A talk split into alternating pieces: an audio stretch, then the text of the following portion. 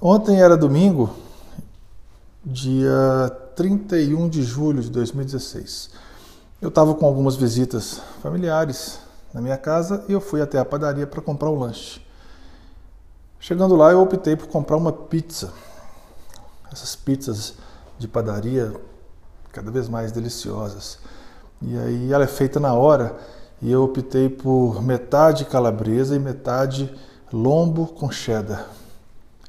Mas conversando com o atendente, né, o pizzaiolo, chamava João, que inclusive é o mesmo nome do meu pai, então é impossível eu esquecer disso.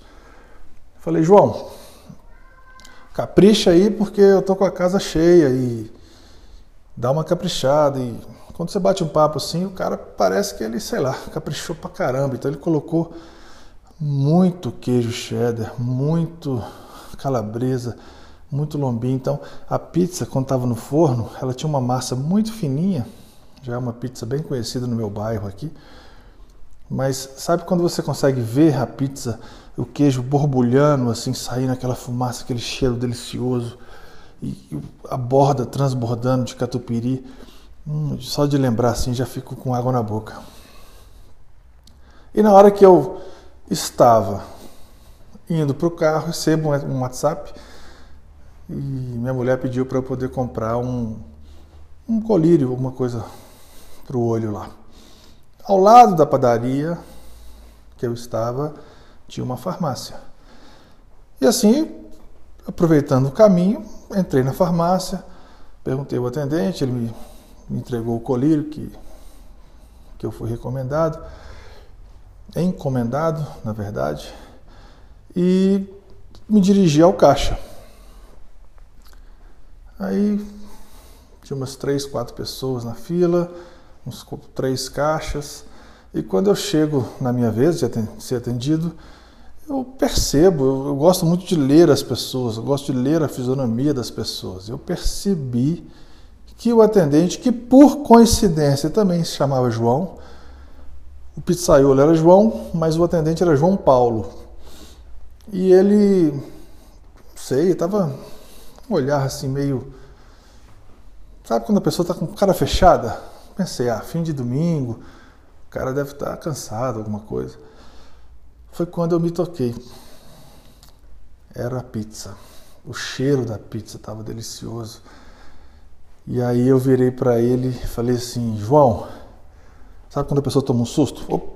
porque tem um crachá e você chama a pessoa pelo nome, ela já logo toma um susto. Falei, João, eu deveria ter passado aqui primeiro para depois comprar pizza, né? Aí logo ele abriu um sorriso e falou, cara, você não acredita, falta meia hora para eu poder ir embora, eu estou morrendo de fome, você, você não sabe o que, que você está fazendo com a gente aqui. Aí o outro caixa do lado já buzinou também, riu. Aí a, a menina do lado falou, ó, oh, você não quer comprar um, alguma coisa para dor de barriga não? Porque o mal olhado que a gente está lançando para sua pizza aí está tão grande que vocês vão passar mal lá. E ficou um clima de brincadeira. Por que, que eu estou contando essa história para vocês? para ilustrar o poder de se contar uma história. Eu falo sobre oratória. Eu sou especialista em oratória. Eu resolvo o problema de quem quer falar em público. Agora imagina se eu aqui, seja nesse podcast, seja no canal no YouTube, seja no Face, seja no meu site, ficasse somente martelando. A oratória surgiu em 1900 antigamente, da retórica, os romanos faziam isso muito bem no seu senado, a política é muito. Isso ia ficar chato. Agora eu tenho certeza absoluta que daqui um dia, dois dias, três dias, quatro dias, um mês, vocês vão lembrar do nome do pizzaiolo e do nome do atendente da padaria. Então eu contei essa história, que é uma história primeiramente real, isso realmente aconteceu, e eu sugiro que, primeira coisa, vocês contem mais histórias.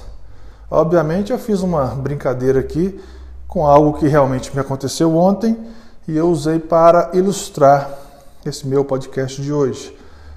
Mas o que fica é: contem mais histórias. Coloque histórias verdadeiras que realmente aconteceu com você, que realmente você vivenciou ou que algum amigo te contou, porque primeiro, as pessoas adoram histórias. Existe um estudo, depois eu vou até me informar melhor sobre isso, mas que a gente desde criança escuta histórias.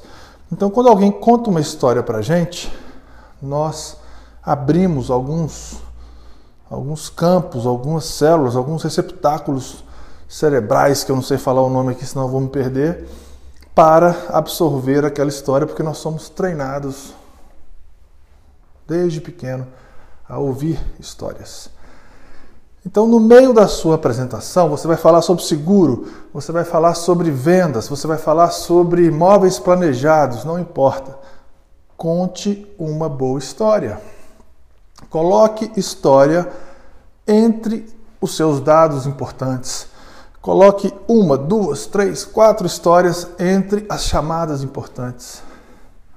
Porque quando você coloca uma boa história, e aí você recheia essa história, eu chamo de colorir as palavras, você colore a sua história, você dá nome para as pessoas, você coloca data, você coloca como é que estava o clima, se estava sol, se estava chovendo, se estava frio, se estava calor. Você coloca o sentimento, como que você estava se sentindo naquela hora. Você coloca detalhes, se você tinha visita ou não, a quantidade de queijo que o cara colocou ou não, o nome do cara, o crachá. E eu poderia tecer até mais tempo aqui, colocando cores, uniformes, clima, mas esse não vem ao caso, apenas usei um exemplo. Mas em uma apresentação, em uma palestra, eu vou colorir a minha história.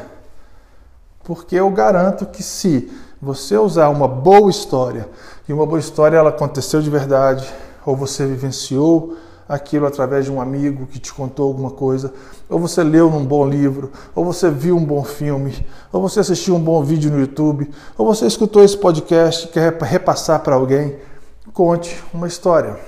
Uma história real, uma história verdadeira, ou uma fábula que você domina muito. E use essa frase que eu acho mágica.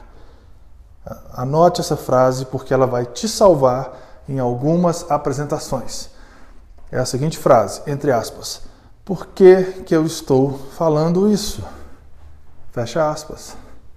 Ou, aspas, por que, que eu estou contando isso para vocês? Fecha aspas. Por que, que isso é importante? Por que, que eu trago esse dado agora? São alguns ganchos que vai fazer todo sentido quando você usar na hora certa. Você está contando uma história sobre uma pizza que você foi comprar na hora que você fala. Por que, que eu estou contando isso para vocês? Pronto, já encadeou todo o meu raciocínio lógico para eu finalizar esse podcast. Então a dica de hoje é uma dica muito importante que se você passar a utilizar agora em diante, de agora em diante, você vai desembolar a sua apresentação e mais, você vai se tornar diferenciado. Você está num simpósio no meio de 30 palestrantes. Todos foram lá e falaram a mesma coisa, cada um sobre a sua especialidade.